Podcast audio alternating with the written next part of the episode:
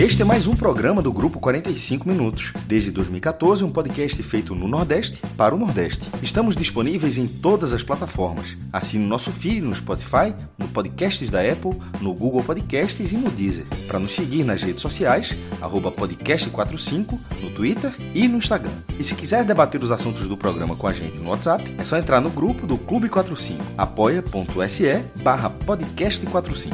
Muito obrigado pela escolha e pela confiança.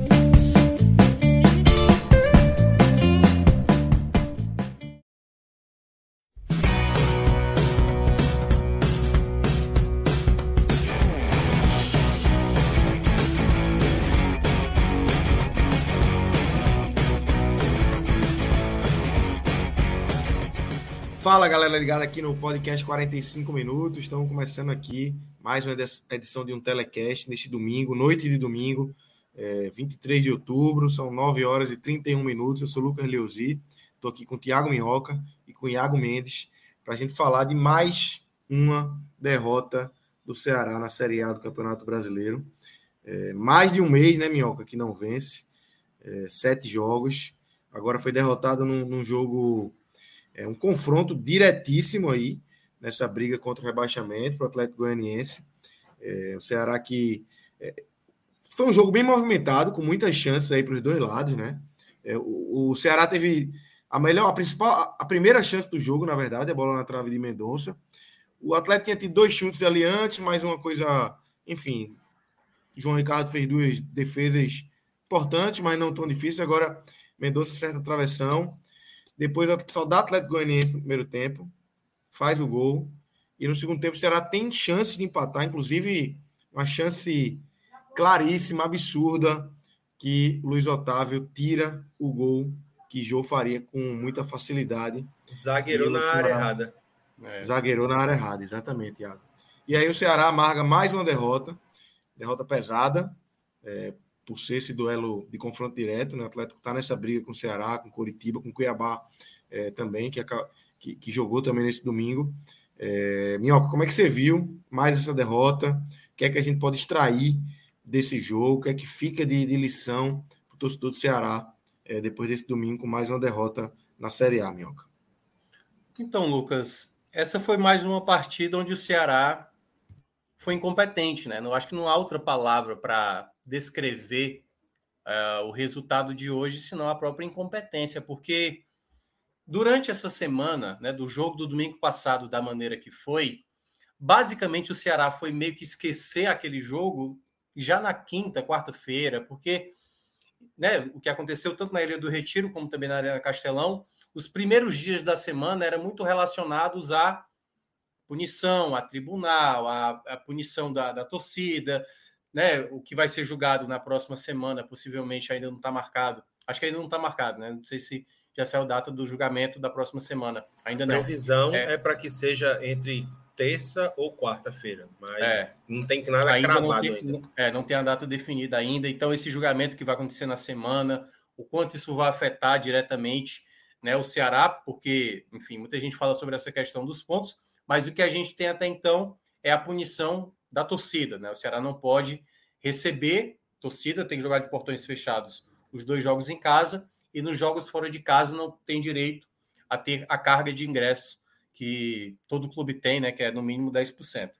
Então, para essa partida de hoje, Lucas, era um componente de um jogo novamente decisivo e que desde o momento em que o Ceará teve esses confrontos diretos, ele vem perdendo possibilidades nos confrontos diretos. Porque aí eu vou citar os jogos anteriores. Porque, assim, quando o Lúcio chega, ele tem logo de cara o Flamengo. Ele consegue um empate com um jogador a menos, todo o contexto ali que foi o jogo, um empate uma, e um desempenho em campo muito bom. Depois ele enfrenta o Santos. Ele consegue vencer o Santos 2 a 1 e aí, aquele momento, aquele início do Lúcio era muito promissor. Depois da vitória do Santos, foi o período que teve a pausa para a data FIFA. Dez dias para o Lúcio trabalhar e reforçar aquilo que ele queria com o atual elenco. Qual foi o grande problema? O primeiro jogo, depois daqueles 10 dias, era o confronto direto contra o Curitiba, fora de casa. Um jogo complicado, Curitiba que tem um mando de campo muito forte. É, o Ceará acabou perdendo esse jogo, apresentando um futebol muito abaixo, muito abaixo. E aí começou a gerar o efeito bola de neve. O jogo contra o América Mineiro, o jogo contra o Goiás, o jogo contra o São Paulo, né? Aliás, o São Paulo foi até depois, né? É do Curitiba. Então, o Ceará ele foi se atrapalhando a cada jogo para gerar essas situações. Tanto que você começa a juntar com o jogo passado, que era também uma decisão, jogo contra o, o Cuiabá. Porque perceba, no jogo contra o Curitiba, se o Ceará vence, minava a reação do Curitiba, porque o Curitiba, a única carta que ele tem para tentar se manter nessa Série A é exatamente jogando em seus domínios, né? tendo o fator mando de campo a seu favor. E se o Ceará tivesse pontuado, já deixaria hoje, né, se a gente fosse fazer essa matemática, o Curitiba atrás do Ceará.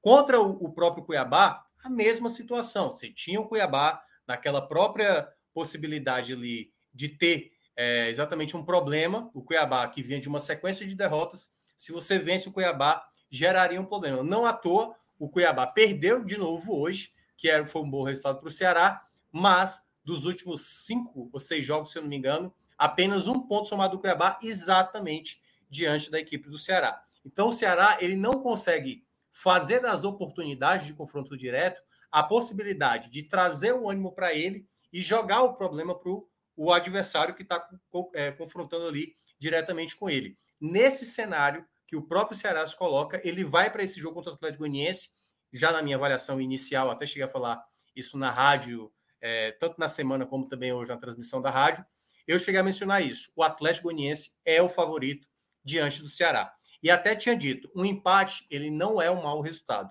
porque você mantém a mesma diferença de pontos para o Atlético Goianiense. O que não podia acontecer foi exatamente o que aconteceu a derrota do Ceará para o Atlético Goianiense, porque nesse cenário de derrota você já está vendo um time em crescimento, que é o Atlético Goianiense, que somou 11 pontos dos últimos 15 que disputou, e o Ceará chegando aí ao sétimo jogo, é, acho que é sétimo jogo, sem conseguir uma vitória. Nesse é, retorno, Lucas, a gente já teve o Ceará é, tendo é, 15, 15 jogos, não, 14 jogos disputados e apenas uma vitória, apenas, é muito pouco. É campanha realmente de uma equipe que está muito próximo do rebaixamento, porém a tabela até então não coloca o Ceará nessa situação, né? Porque o Cuiabá perdeu, o próprio Havaí também, mas aí já era esperado para o próprio Palmeiras, mas o momento de reação deveria ter já acontecido, porque os próximos três jogos do Ceará, contra a Internacional fora, contra o Fluminense aqui e contra o Corinthians fora, eu vejo uma altíssima possibilidade do Ceará entrar nessa zona de rebaixamento. Então, nesse cenário, a partida de hoje, ela tinha esse contexto de não perder, obviamente, o jogo. E o que a gente viu inicialmente foi um Ceará até começando de uma maneira bem equilibrada defensivamente, embora o Atlético Goianiense utilizava muito o lado ali com o Luiz Fernando, né, que era o lado do, do Nino Paraíba, tentando algumas finalizações, e até o João Ricardo já fazendo algumas defesas iniciais. E a jogada que sai, essa que você mencionou do Medoça, Lucas, é uma jogada que não foi uma jogada construída, né? Foi na prática um recuo errado do jogador do Atlético Goianiense e que o Medoça aproveita ali para finalizar e a bola vai no travessão. Que esse é um problema que eu vejo que o Lúcio não está conseguindo resolver. O Ceará, em termos de criação, de jogadas, de tentar é, é, se sobrepor ofensivamente aos adversários, é um grande problema. Se a gente for pegar das equipes que têm os piores ataques, o Ceará é a quarta pior. Então só está melhor do que o Havaí, o Juventude e o Cuiabá. As três equipes que estão na zona do rebaixamento. O Ceará tem apenas 29 gols em 33. Só que desses 29 gols, Lucas, olha o, o quão grave é o Ceará. Desses 29 gols que o Ceará fez, mais da metade não teve uma assistência para o autor do gol. Geralmente é uma bola sobrada, é uma bola que escapa, é um gol de pênalti. Então o Ceará, não, e olha que o Ceará perde muito pênalti, né? Mas é, tudo que o Ceará está atravessando, na verdade, nada mais é do que uma cartilha de um rebaixamento. Hoje foi mais um capítulo que entra muito da palavra que eu falei inicialmente, da incompetência que o Ceará está tendo nesse campeonato brasileiro, nessa reta final. Porque quando você vai olhando tudo que acontece, por exemplo, no primeiro tempo, o que é que a gente viu? O Atlético Goianiense foi melhor do que o Ceará. E se não é o João Ricardo, o Atlético Goianiense tinha feito 2-3 já no primeiro tempo. O João Ricardo teve que fazer pelo menos umas três defesas ali, que assim, da qualidade de goleiro que ele é para esse momento do Ceará, porque senão a situação teria sido muito mais grave.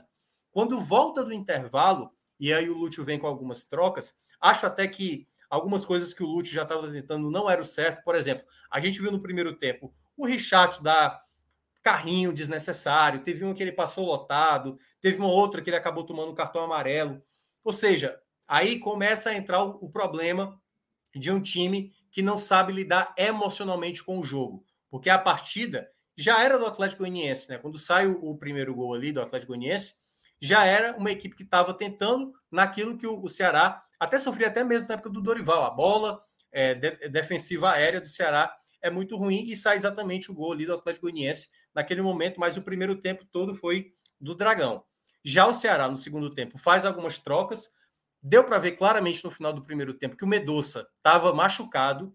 E eu não sei o que foi conversado ali. Talvez assim, não. Vamos ver se o Medoça consegue aguentar os primeiros minutos. Mas não deu um minuto, pô. Um minuto já dava para ver que o Mendonça não tinha condições. E uma jogada até de ataque que o Vina acionou ele, ele não teve nem perna para fazer a jogada de ataque. Então, acho que mais um erro também do próprio Lúcio. Não sei se anuência da, da comissão técnica ou não, desculpa, da, da, da equipe médica ou não, mas perdeu até a oportunidade ali já de colocar o Eric logo de cara. Ele coloca o Sobral para sacar o Vitor Luiz e saca também o Castilho para colocar o Lima. Acho até que era o que eu, o que eu faria, mas eu já teria sacado o Vitor Luiz para colocar o Eric logo de cara. Né? Ele acaba colocando o Eric logo com dois minutos para tirar o Medoça que saiu machucado. E naquelas trocas que ele fez, o Ceará começa melhor, vai pressionar, começa a tentar muitas bolas, só que a chance que acabou sendo real, porque perceba, se no primeiro tempo o Atlético Goianiense deu nove finalizações e o João Ricardo foi o principal nome, o Ceará, na prática, só conseguiu uma única jogada com finalização no gol, que foi exatamente a do Vina, em que o goleiro, né, o goleiro Goianiense, o Renan, coloca para escanteio.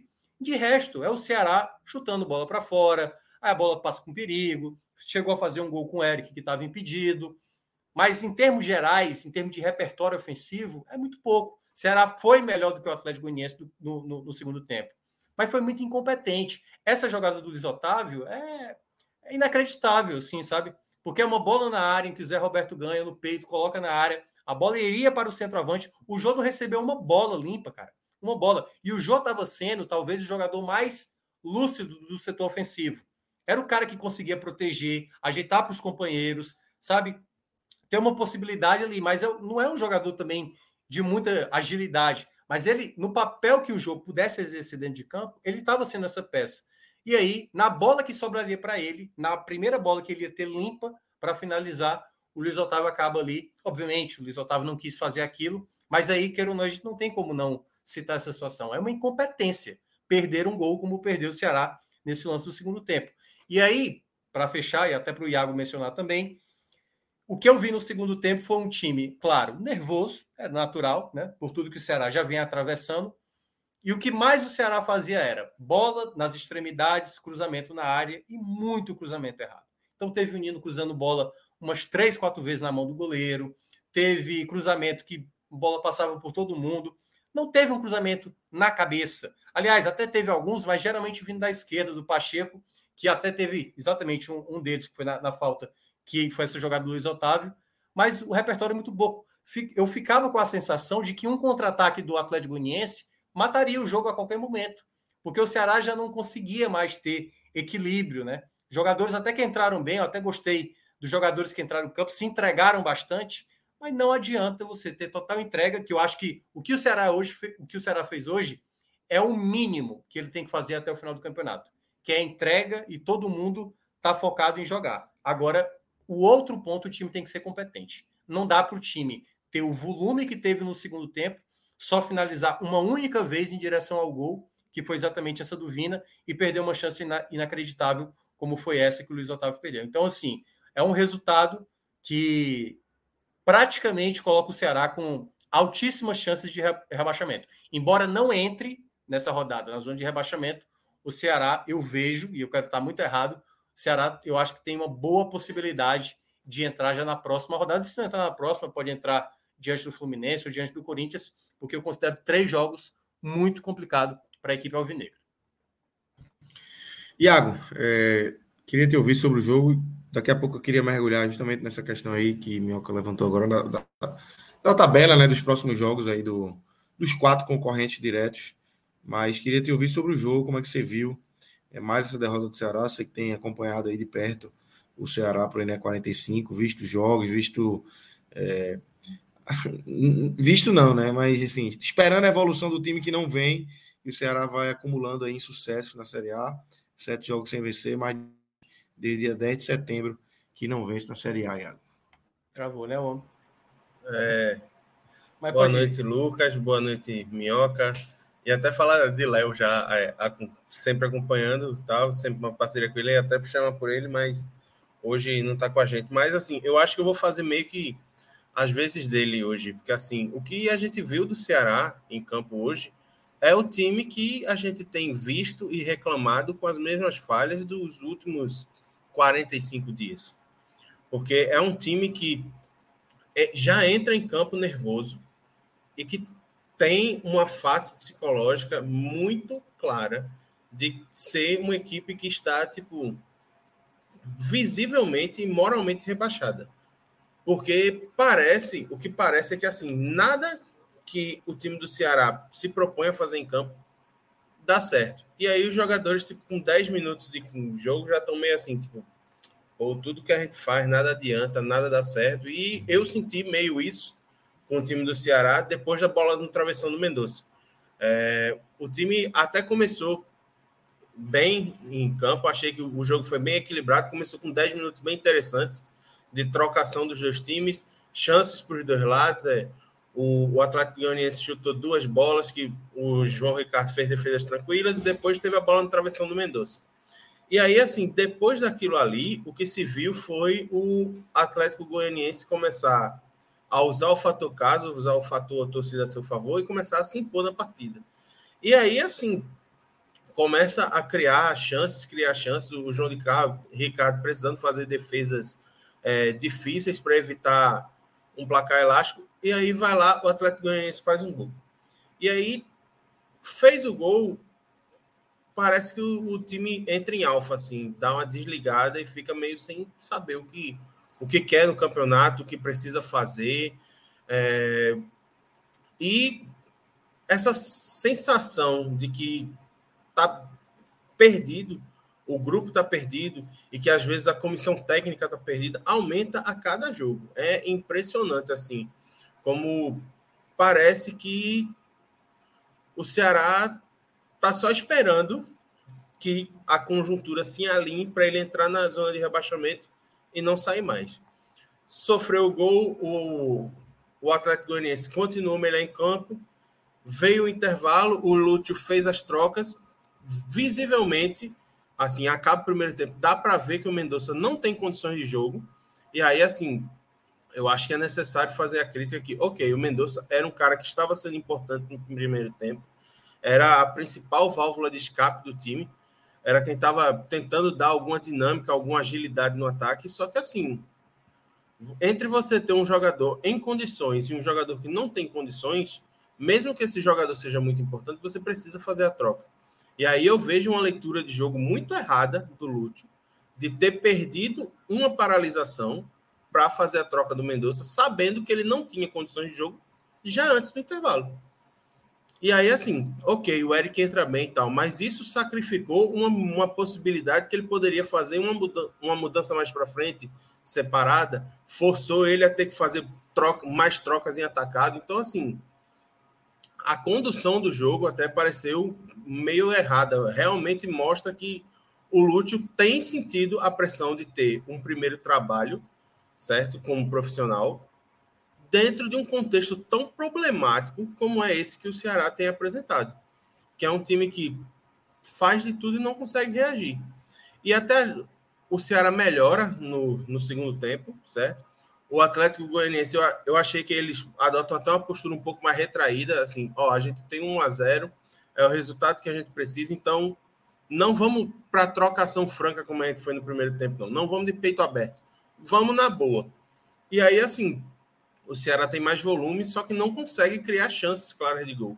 E aí é muito o que o Minhoca disse. É um time, é um time que lança muita bola na área que é até certo ponto previsível, porque a gente sabe que toda jogada do Ceará vai parar ou na ponta esquerda ou na ponta direita, devido à fase ruim do, do Vina na armação das jogadas, como o cara que joga atrás do atacante de referência.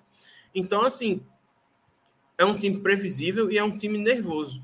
E aí, quando tem a, a chance da partida, que foi aquela bola que o Zé Roberto colocou na área e que o Luiz Otávio atrapalha o jogo para fazer o gol, dá para ver que assim, eu não sei se é falta de concentração ou se é todo mundo querendo resolver para tentar tirar o time de todo jeito. Mas assim, falta alguma coisa, um quê de alguém para colocar a bola no chão e dizer, pessoal, a gente precisa ter calma. Porque no desespero a gente não consegue resolver. Então, o que, o que me transpareceu é, no Ceará é que foi um time que entrou em campo desesperado. E aí, assim, tudo bem, a fase é ruim, são sete jogos sem vencer, mas a gente sabe que é necessário que haja vontade, mas essa vontade não pode se confundir com pressa e menos ainda com desespero. E foi o que, para mim, foi a tônica do segundo tempo, que foi quando o, o Ceará teve mais volume de jogo. Inclusive, assim, o Ceará passou vários apertos pelo lado direito, com o Edson Fernandes, se eu não me engano, que entra já no segundo tempo e aí ele entra para jogar do lado direito e ele várias vezes vai na linha de fundo, consegue um, um drible num defensor que dá um bote errado e passa pela defesa e só não consegue fazer o gol porque a gente sabe também que o Atlético Goianiense é um time que tem limitações técnicas graves. Então, assim, eu acho que o resultado, o resultado é um tijolo a mais, certo? No contexto que é muito preocupante do Ceará, porque assim, Três dos confrontos diretos o Ceará já teve, certo? São dos cinco, dos times mais próximos ali na zona de rebaixamento. E ele conseguiu conquistar um ponto que foi contra o Cuiabá, porque perdeu do Curitiba e perdeu agora do Atlético Goianiense. Os próximos três jogos são três jogos muito difíceis, porque vai pegar Inter, vai pegar Fluminense e vai pegar Corinthians. O Inter, inclusive, jogando a vida para que o Palmeiras não seja campeão é, já na próxima rodada. Então, é um jogo com uma carga é, absurda para o Internacional. Eles vão, devem jogar em casa, é, pressionando o Ceará do primeiro ao último minuto. Um Fluminense que está tentando garantir vaga na Libertadores e o Corinthians a mesma coisa, querendo dar uma resposta à torcida após ter perdido a Copa do Brasil. E aí, assim, depois desses três jogos, não sei se vai ser o Lúcio ainda, mas o elenco não tem como trocar, então vai ser o mesmo. Vai ter que juntar os cacos para enfrentar Havaí e Juventude e tentar escapar. E isso já, muito possivelmente, dentro do contexto de zona de rebaixamento. Então, assim, o desempenho é, não foi nada além do esperado. Muito se esperava que, assim, o Ceará tentasse fechar o grupo, unir o grupo e tentar arrumar coisas novas, ir além do que a gente já viu, especialmente depois do episódio no Castelão, sabendo que já não vai mais contar com a torcida, então vai precisar de um fato novo. Mas não foi o que a gente viu no jogo. O que a gente viu no jogo foi o velho time desesperado e sem poder de reação que a gente tem cantado em verso e prosa tem pelo menos 45 dias. Então, como Minhoca bem disse, é muito possível que entre na zona é, já contra o Internacional. Eu acho, se o contexto não mudar, se não houver alguma grande revolução, acho que entra para já não mais sair da zona de abaixamento. É verdade. Aliás, eu vou até aproveitar, enquanto o Lucas até estabelece aí de novo a imagem dele, é uma mensagem aqui do Marcos Henriques Martins. É, pode colocar aí na tela, pronto. Eu já vou responder aqui, viu, Lucas? Aqui a, a, a mensagem do, Mar, do Marcos Henrique. Ele pergunta, né, o que é que aconteceu com aquela consistência defensiva que houve contra o Flamengo e aquela marcação-pressão contra o Santos?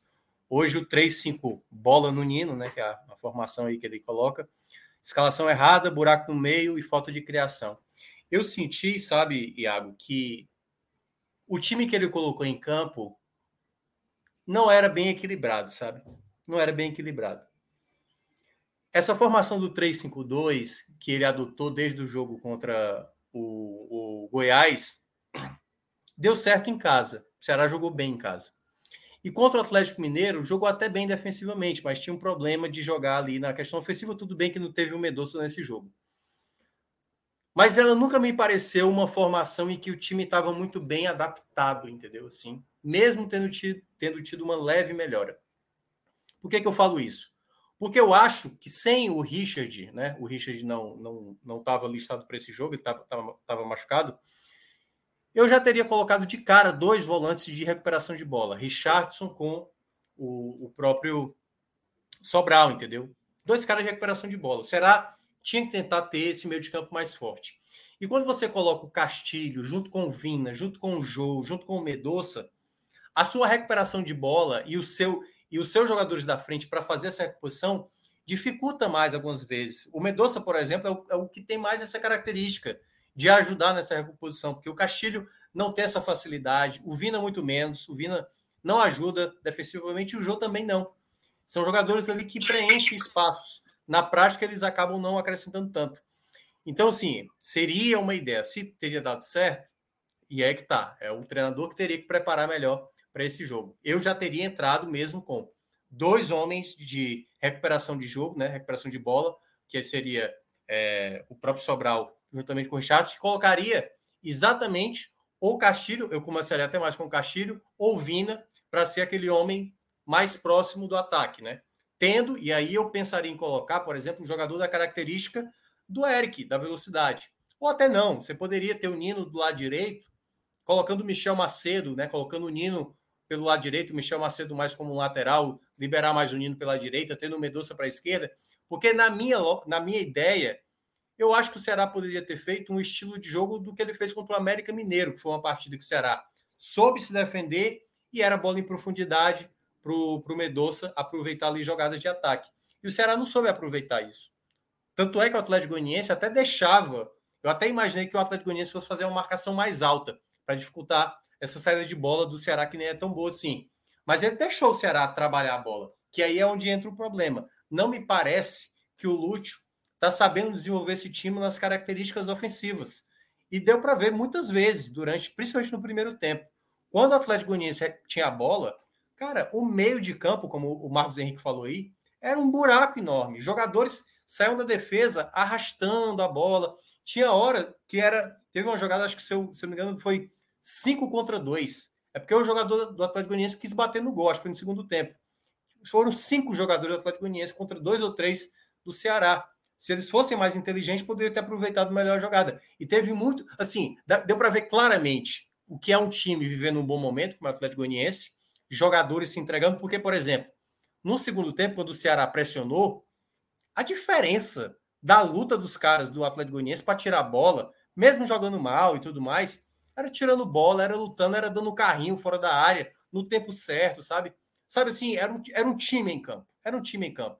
O Ceará tinha muita disposição, mas não tinha organização, não tinha variação. Era aquela coisa, como ele próprio mencionou, é jogada do Nino, o Nino não tem o que fazer, ele vai cruzar a bola na área e ele erra o cruzamento, entendeu?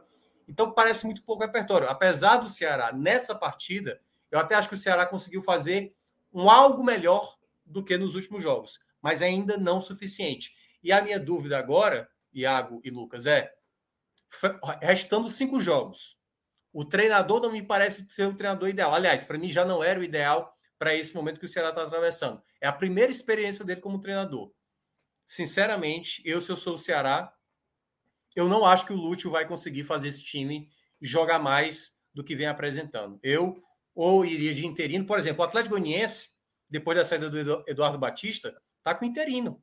Conseguiu 11 pontos em 15, entendeu? Eu acho que tem o outro também, que tem um que tá com interino também, mas eu acho que é o Juventude, né? O Juventude já tá na zona de rebaixamento. Mas eu tá com a impressão que tem um tinha um outro clube também que tava com um treinador interino é, nessa reta final. Então, assim, eu não acho que o Lúcio vai modificar nada significativamente. Não tenho gostado das escolhas dele.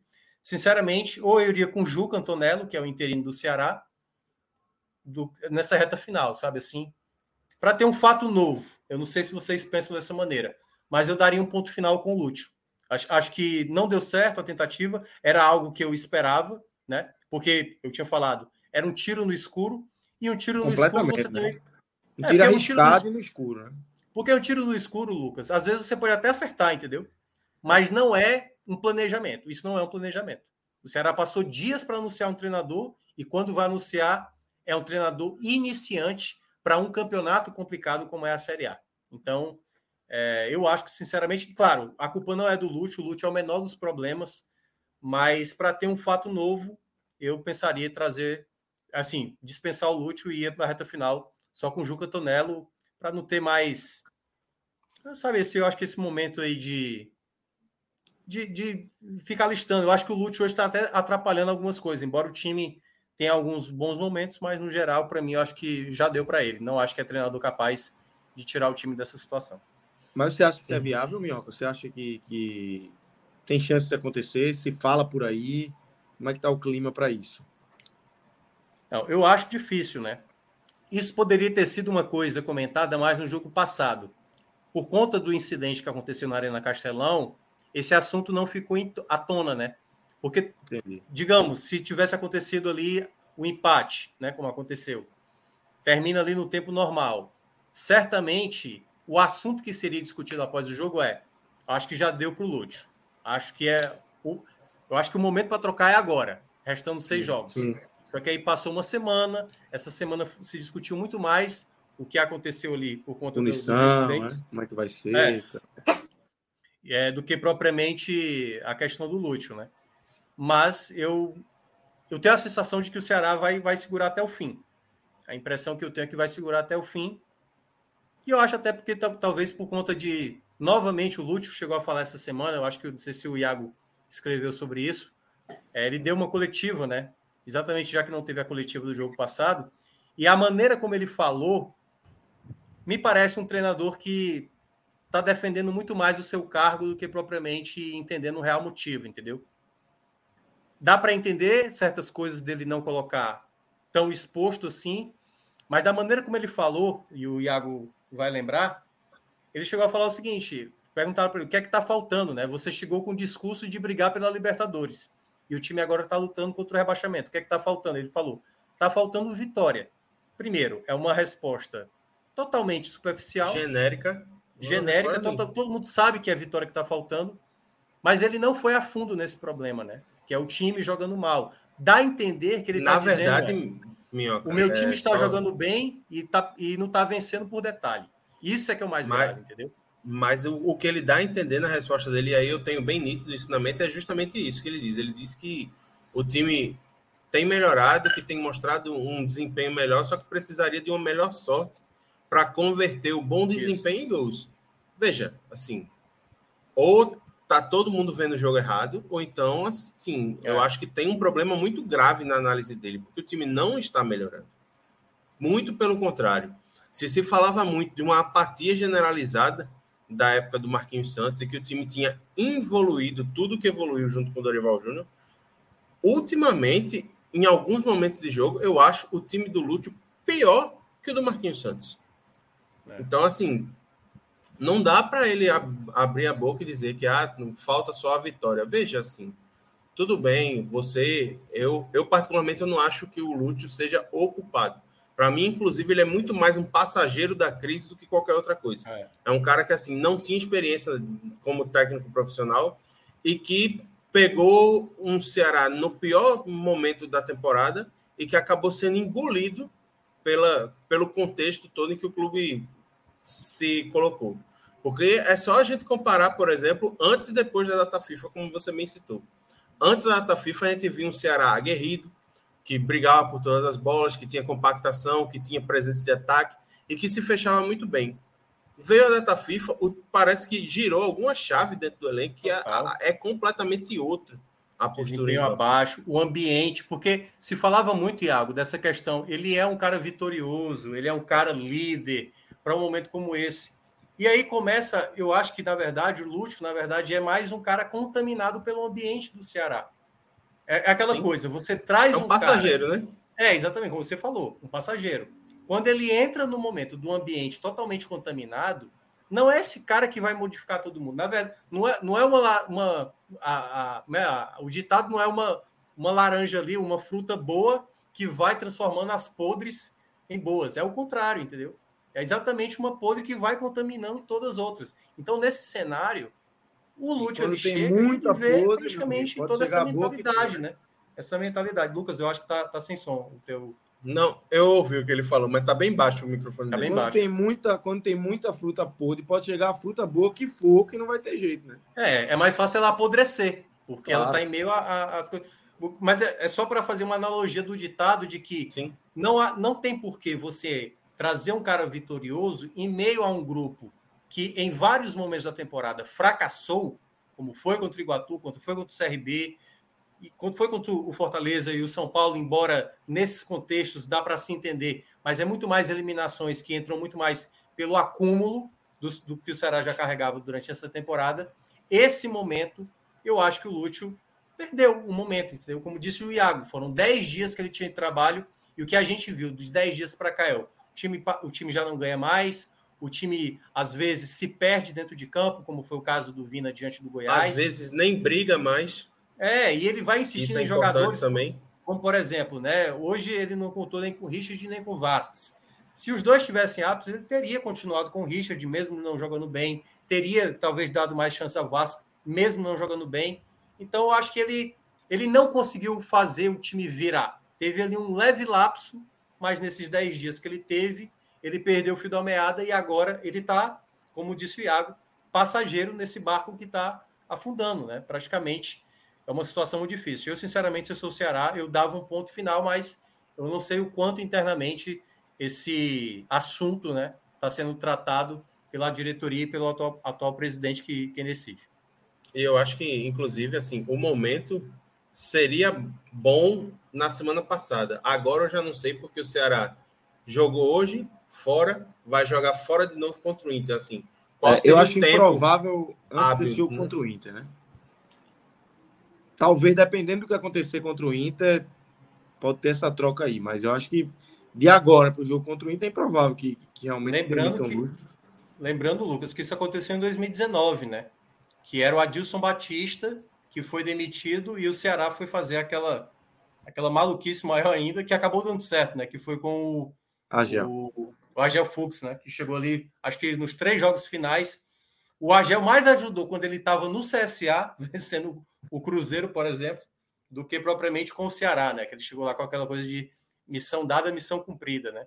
Mas eu acho que o momento do Ceará é esse, sabe? Eu acho que eu pensaria mais no, no, no interino, que já lidou com tantas todas as situações. O Ceará ainda está tendo um problema mais sério ainda, Lucas, que é jogadores lesionados. Hoje, o Richardson tomou de novo mais um amarelo. É a quinta suspensão do Richardson no Campeonato Brasileiro. Quinta. Quinta suspensão do Richardson. É absurdo. É, mais um jogo que ele vai ficar de fora. O Medoça saiu machucado. O Richard já está machucado. O Peixoto nem ninguém nem mais conta, né? É, Lindoso também não. É, o Lucas Ribeiro, que estava sendo uma solução, olha que, olha que ponto chegou. Lucas Ribeiro, que era uma piada durante a temporada, hoje ser lamentado por não ser um dos zagueiros, que talvez nessa ideia que o Lúcio pensava, né, de ter uma linha de três zagueiros, ele seria um zagueiro interessante e vinha apresentando um bom futebol. Então é uma série de problemas que o Ceará vai só só aumentando esse problema, só aumentando esse problema. Eu acho muito difícil o Ceará, né, nesses três jogos. Eu estou pegando esses três jogos porque são três jogos complicados. Inter fora, Fluminense aqui e Corinthians fora. Eu acho muito difícil o Ceará não entrar na zona de rebaixamento, a não ser que aconteça o que está acontecendo até agora. O Ceará está sete jogos sem ganhar. Sete rodadas que está dizendo o Ceará vai entrar na zona de rebaixamento. E ele não entra. Porque o Havaí Três pontos em 21. É, porque parecia, não, o Havaí vai ganhar, o Havaí vai lá e tropeça. O Cuiabá vai ganhar, o Cuiabá vai lá e tropeça. O Atlético Goianiense podia ter passado se vencesse o Fluminense. Porque se junta uma possível vitória do Atlético Goianiense na semana passada, ele já estaria colocando o Ceará na zona de rebaixamento. Então, assim, todo o cenário praticamente para o Ceará já era para estar na zona de rebaixamento. Não está, né? Como muita gente diz, o presidente do Ceará é um dos caras mais sortudos que tem, né? Porque o cara conseguiu ficar na Série A com 39 pontos, fez um milagre lá em 2018, que naquele até ele conseguiu ter uma competência, mas a competência é muito maior do Lisca de fazer aquele time prevalecer. E nesse momento, não. Nesse momento, o Ceará está fazendo tudo para entrar, para entrar nessa zona de rebaixamento e ser rebaixado. E até agora não entrou, né? Enfim. Ô, Minhoca, é, eu, fui, eu fui olhar aqui um, um, dado, assim, e o Richardson, ele tomou cartões amarelos em quatro dos últimos cinco jogos. Né? Ele só não tomou quando estava suspenso. Ele tomou, ele tomou um, dois, três, foi suspenso. Ele tomou em todos voltou, os jogos que ele jogou. Voltou, tomou amarelo, no outro jogo tomou amarelo, aí no outro não tomou e depois tomou amarelo de novo. É é. impressionante, é. Impressionante. Chega. A... Eu acho que assim, dá pra gente. Eu acho que é complicado a gente dizer que assim. É... Usar ele como espelho, mas mostra o momento do time. Ele é Porque um, é um dos caras é um de confiança. Caras que tá contaminados. É. Pois é, Porque, ele é um dos caras de confiança e tá ligado? Jogou muito bem. É.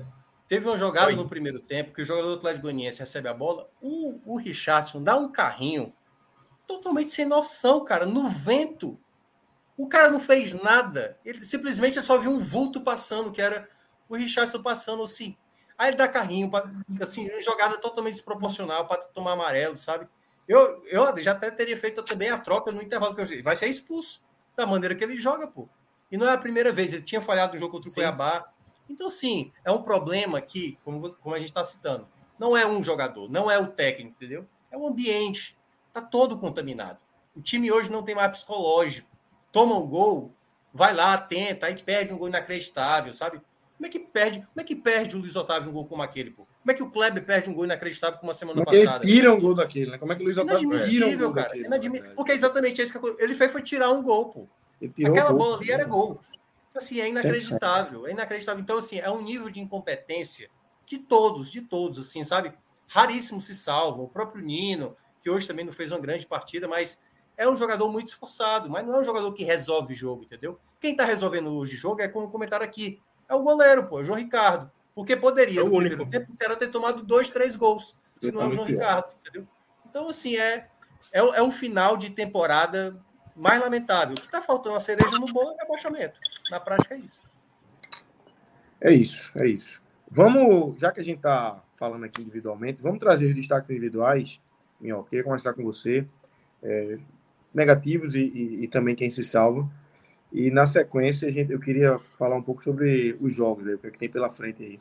Para Ceará, Cuiabá, é, Curitiba e Atlético Goianiense. Mas vamos para os destaques, vamos envelopar o jogo e a gente vai para os prognósticos aí falando um pouco para frente aí da, da tabela da Série A, meu.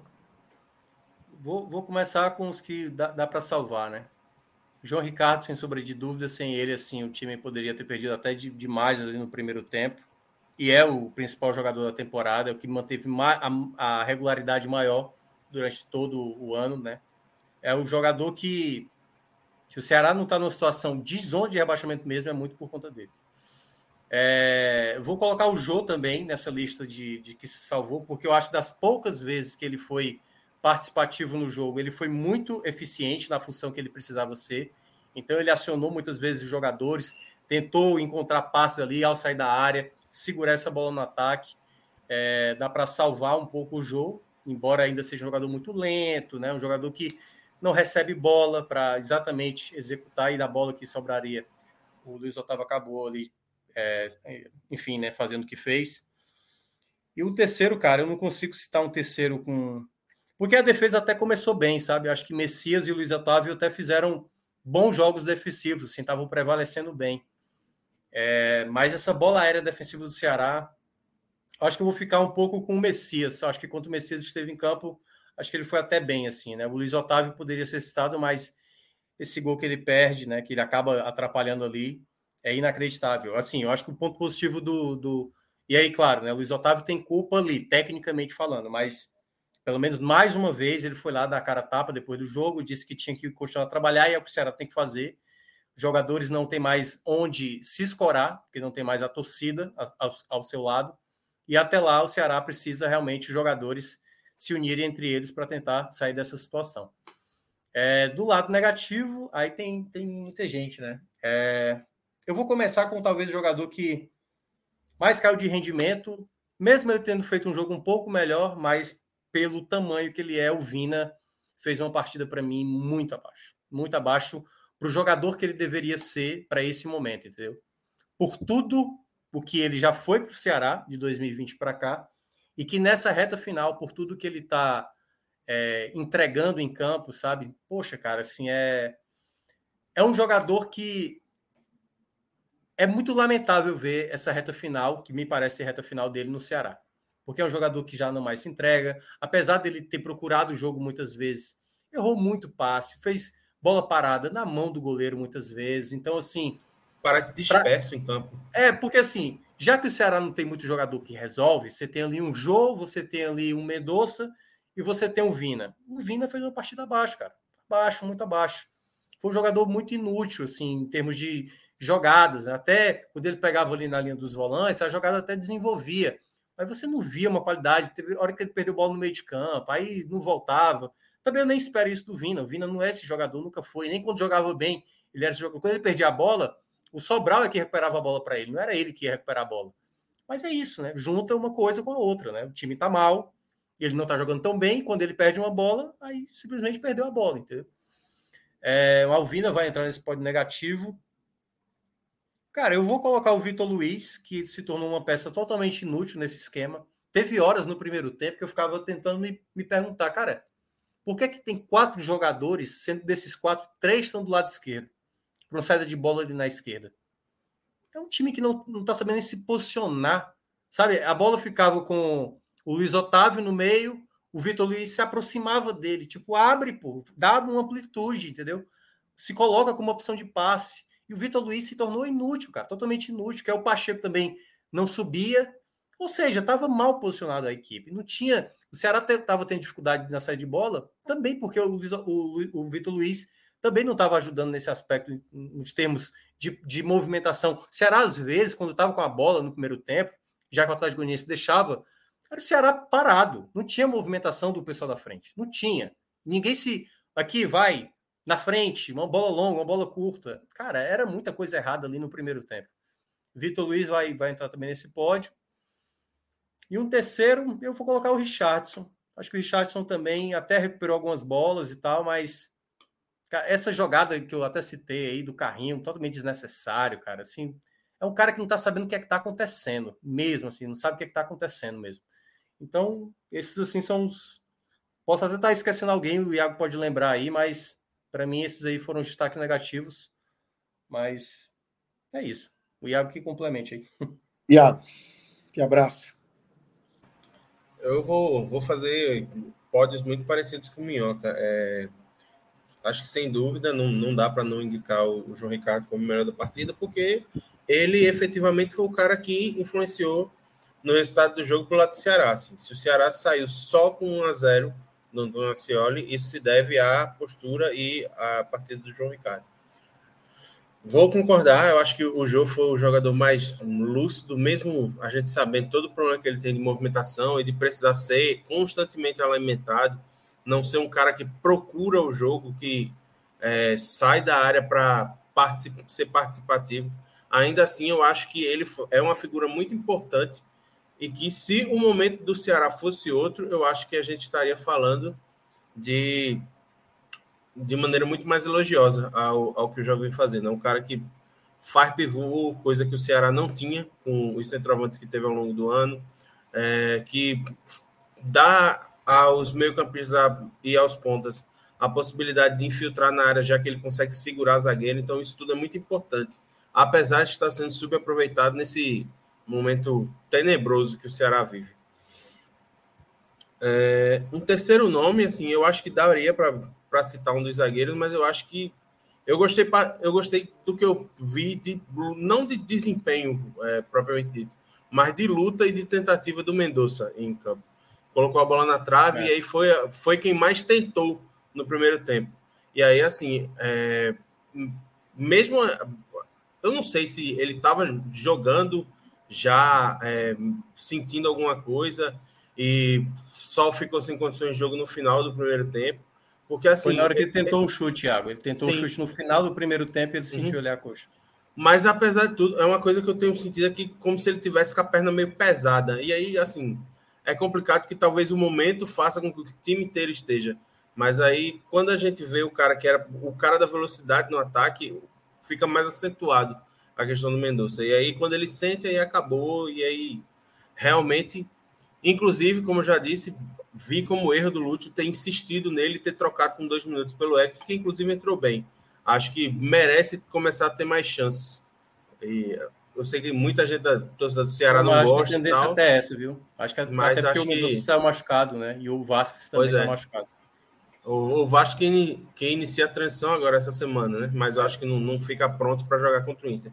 Então, eu enveloparia os destaques positivos com esses três nomes. Destaque negativo tem muita gente para citar. É, é, é, complicado, assim. É... Eu acho que, assim, para mim, se o pior em campos foi o, o Richardson. Assim, é a história que a gente tem citado e tem dito de outros jogadores e que para ele esse jogo para mim foi muito emblemático do cara que assim tá fora de sintonia. Parece que não sabe o que está fazendo em campo. E aí teve essa questão do carrinho que Minhoca ressaltou, mas teve o cartão amarelo precoce que tomou. É, poderia ter sido expulso por outra, joga, outra falta, jogada risco. Quase toda jogada que vai para a disputa de bola está chegando atrasado, está fazendo a falta. Recupera muito pouca bola, não, não consegue dar sequência no jogo quando recupera. Então, assim, acho que para mim foi o pior em campo. O segundo é o Vina, que eu, sinceramente, acho que até em respeito à, à relação que ele tentou construir, que ele construiu com o Ceará e que está é, tão desgastado e que dá até para a gente dizer, eu acho que está jogando no lixo nessa reta final. Eu acho que hoje o Vina já não seria mais titular do meu time do Ceará. Eu teria entrado com três volantes, dois de marcação e o Guilherme Castilho para dar mais essa saída de bola em campo. Então, acho que não, não agregou, é, fez muita escolha errada, até tentou aparecer, coisa que não estava acontecendo nas outras partidas, mas quando apareceu, não conseguiu dar sequência. E o meu terceiro nome é o Vitor Luiz, pelo simples motivo que hoje o Vitor Luiz é uma peça nula em campo, porque ele não tem função. É um cara que é lateral, sempre se notabilizou por ser um cara muito mais ofensivo do que defensivo, e hoje tem jogado de zagueiro pela esquerda. Então, assim, é um cara que não era bom defensor quando jogava de lateral. Imagina a postura dele defensiva jogando de zagueiro. Então é, é uma escolha que na minha cabeça não dá para entender. É, é mais uma pista de que o Lúcio assim, se perdeu e virou um passageiro do, do trabalho. É isso. É, eu queria trazer aqui, Rodrigo, o Bet Nacional, é, antes da gente falar um pouco de tabela e do futuro do Ceará aí na Série A. Vamos trazer o Bet Nacional, nosso parceiro aqui, www.betnacional.com, parceiro aqui do podcast 45 minutos. Acho que ganhou a aposta ontem, viu? Foram três apostas ontem. Uma a gente perdeu, porque o espanhol, ó, o espanhol deu, deu, deu mal. Tomou um empate do, do Elche nos minutos finais. É, a gente acertou em Atlético Goianiense Palmeiras. E o Cuiabá e me... O Cuiabá não, não ajudou aí, né? É. São Paulo e deu Grêmio. Ah, da TV disse que não apostou no São Paulo, apostou do São Paulo aí, pô. Rapaz, eu, eu não lembrava dessa aposta do São Paulo, não. Eu lembrava da dupla Grêmio e Cuiabá. Mas. E Cuiabá ferrou. O, o que importa é que deu certo, Minhoca. É. Exatamente. Aliás, o, o Grêmio que confirmou acesso, né, hoje, lá na Batalha dos Aflitos 2, né? Depois de 17 anos.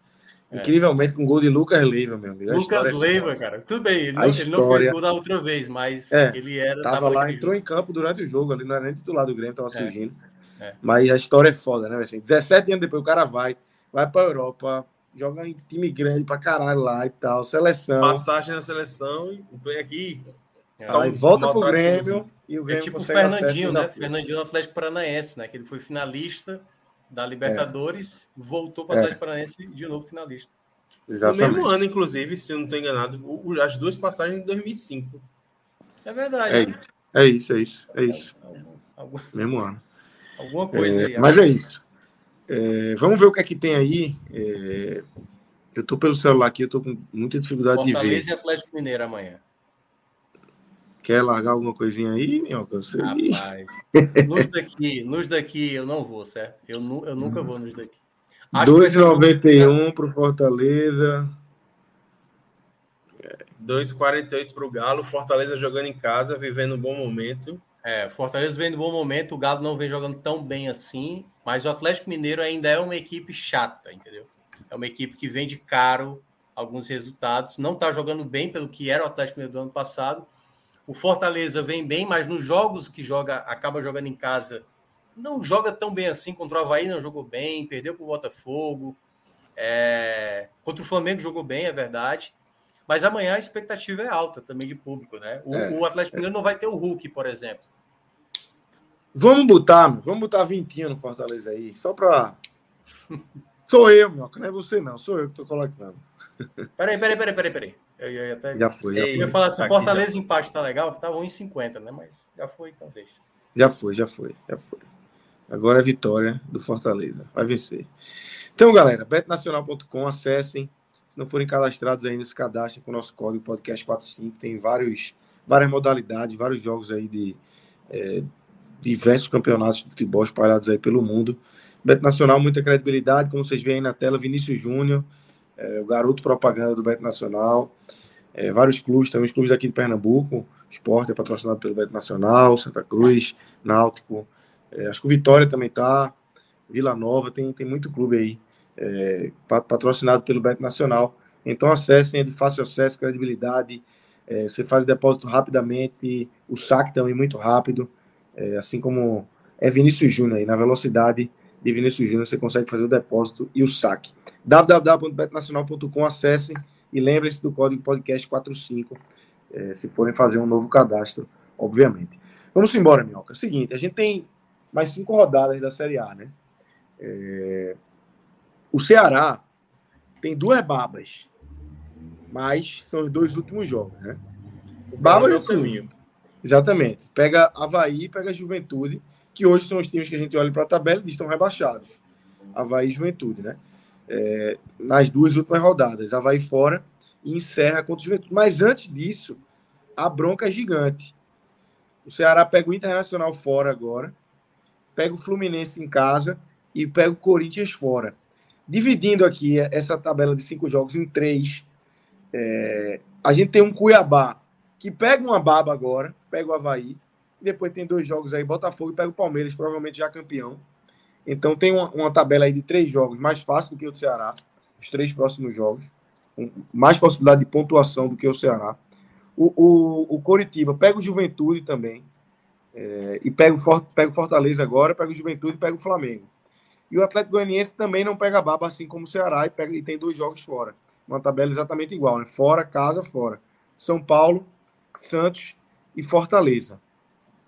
E aí nas últimas, o Ceará tem Havaí Juventude, o Cuiabá tem Galo fora e Coxa em casa, também encerra em casa, assim como o Ceará. O Coxa tem o Corinthians em casa e o Cuiabá fora, nesse confronto direto. Hoje, direto, daqui a cinco rodadas. Um para matar é o outro na última rodada, será? Será? Se, se acho chegam que, um é, acho que vai ser um para matar o outro.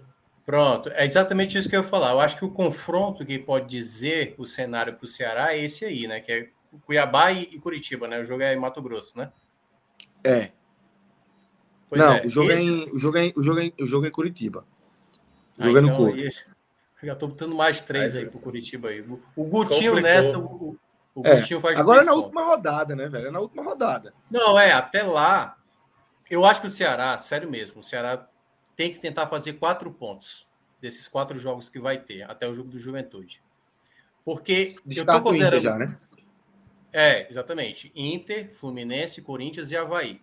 Ah, até o Juventude, não certo. Pode perder, não, não, pode perder os três jogos. É, exatamente. Eu, Nesse, eu, eu, acho. Não, nesses quatro jogos, o quatro, Ceará tem que fazer quatro pontos na minha avaliação. Porque aí eu coloco mais três contra o Juventude. Certo. Que aí você fazendo 4 mais 3 dá 7 pontos, com os certo. atuais 34 faz 41. Que eu acho vai ser a pontuação para a permanência, isso considerando o Ceará, certo? certo? Porque eu estou achando que o 17 vai terminar com 40 ali. Por exemplo, essa tabela do Cuiabá que você falou, eu acho que o Cuiabá vai somar os pontos. Tipo, eu acho que a tendência é ganhar do, do, Havaí. do, próprio, do próprio Havaí e tal. Mas eu acho que depois ele não vai somar tanto ponto assim, não. Acho que vai ter ali uns dois empates e tal. Eu não sei se o Cuiabá vai fazer uma segunda vitória. Se tiver uma segunda vitória, é contra o Curitiba fora de casa. E a tabela do, do Curitiba é muito chata também. E né? o Palmeiras, o Palmeiras já campeão, não dá para ele dar uma, uma furada, não? Não sei, cara. Eu, ano passado, o sub-20 do Palmeiras ganhou do Foi. Ceará. Entendeu? Pra é. você ver como o Ceará proporciona raiva ao torcedor. Entendeu? Jogo que, inclusive, acabou com as chances do Ceará ir para a Libertadores. É, assim é, exatamente. A chance já não era, não dependia só dele, mas confirmou mais ainda com, com, aquele resultado.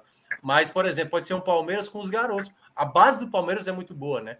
Aí é, vai jogar o Hendrick, vai jogar o Vanderlan lá, os caras. Vanderlan. Agora. É. Então, assim, é.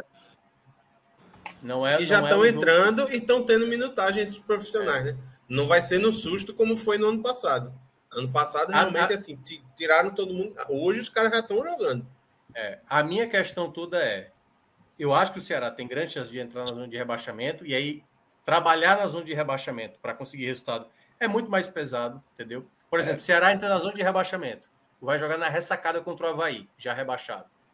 Cara, vai ser aquele jogo do desespero. O Ceará é mais time que o Havaí é, mas o Havaí simplesmente pode estar numa reta final, meio ali, questão de mala para lá, mala para cá, entendeu? O próprio Juventude aqui.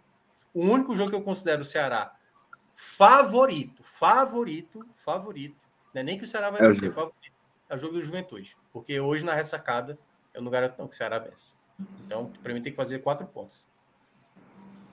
E ah, como é que você vê aí essa, essa reta final aí de cinco jogos, esse corte aí de três bombas que vai pegar e dois aí, o Juventude favorito, e eu concordo com o Minhoca. É, na situação que o Ceará tá, só dá para dizer que é favorito com o Juventude em casa. E depende de como chegar até lá, né? Na 38 rodada, tem, tem, tem chão ainda, tem muita coisa para acontecer, né, Iago?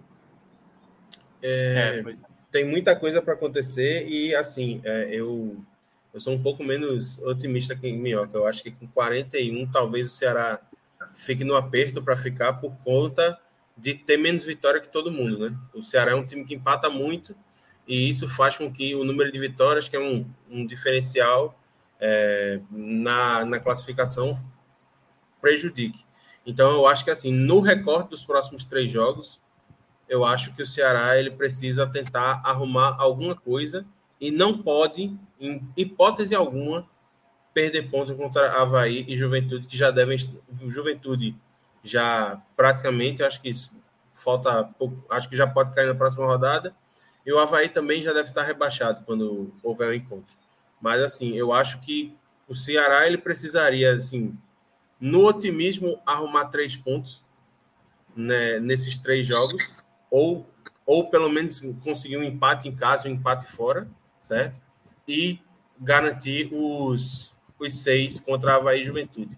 Eu acho que o Ceará com 41, eu vejo com um risco muito grande de ir para o critério de desempate com o 17 é. e acabar ficando atrás por causa do número de vitórias. Eu acho que o Ceará precisa fazer, nesse recorte cinco, de cinco jogos, ele precisa fazer oito pontos. O que é muito difícil de imaginar, é, tomando como recorte esses últimos sete jogos em que fez três pontos de 21. Então, é uma situação muito complicada e que vai precisar mudar muita coisa para tentar manter, se manter no caminho da permanência. É isso, é isso. Vamos seguir nessa, nesse acompanhamento diário do Ceará, no ENE 45, aqui no Podcast 45 também. É, o Ceará tá, tá na. O diagnóstico aí é, é complicado para o Ceará, mas enfim, tá na luta. É, e seguimos aqui acompanhando e na torcida. Iago, valeu. Valeu, Minhoca, também pela participação. Rodrigão e Marcelo Valeu. estão aí nos trabalhos técnicos. Agora é, agora é saindo lá do, da casa do, do Atlético Goianiense, que é a casa do Dragão, né? Para ver a casa do Dragão da HBO Max. Vá-se embora, vá-se embora. É, agora é, é hora de ver NBA, no meu caso. Vamos embora. Eu vou dormir. então, galera, abraço, valeu, valeu, Rodrigo e, e Marcelo, todo mundo que acompanhou a gente até aqui. Fiquem ligados aqui no podcast 45 Minutos, nas nossas redes sociais e no NE 45. Valeu, galera. grande abraço.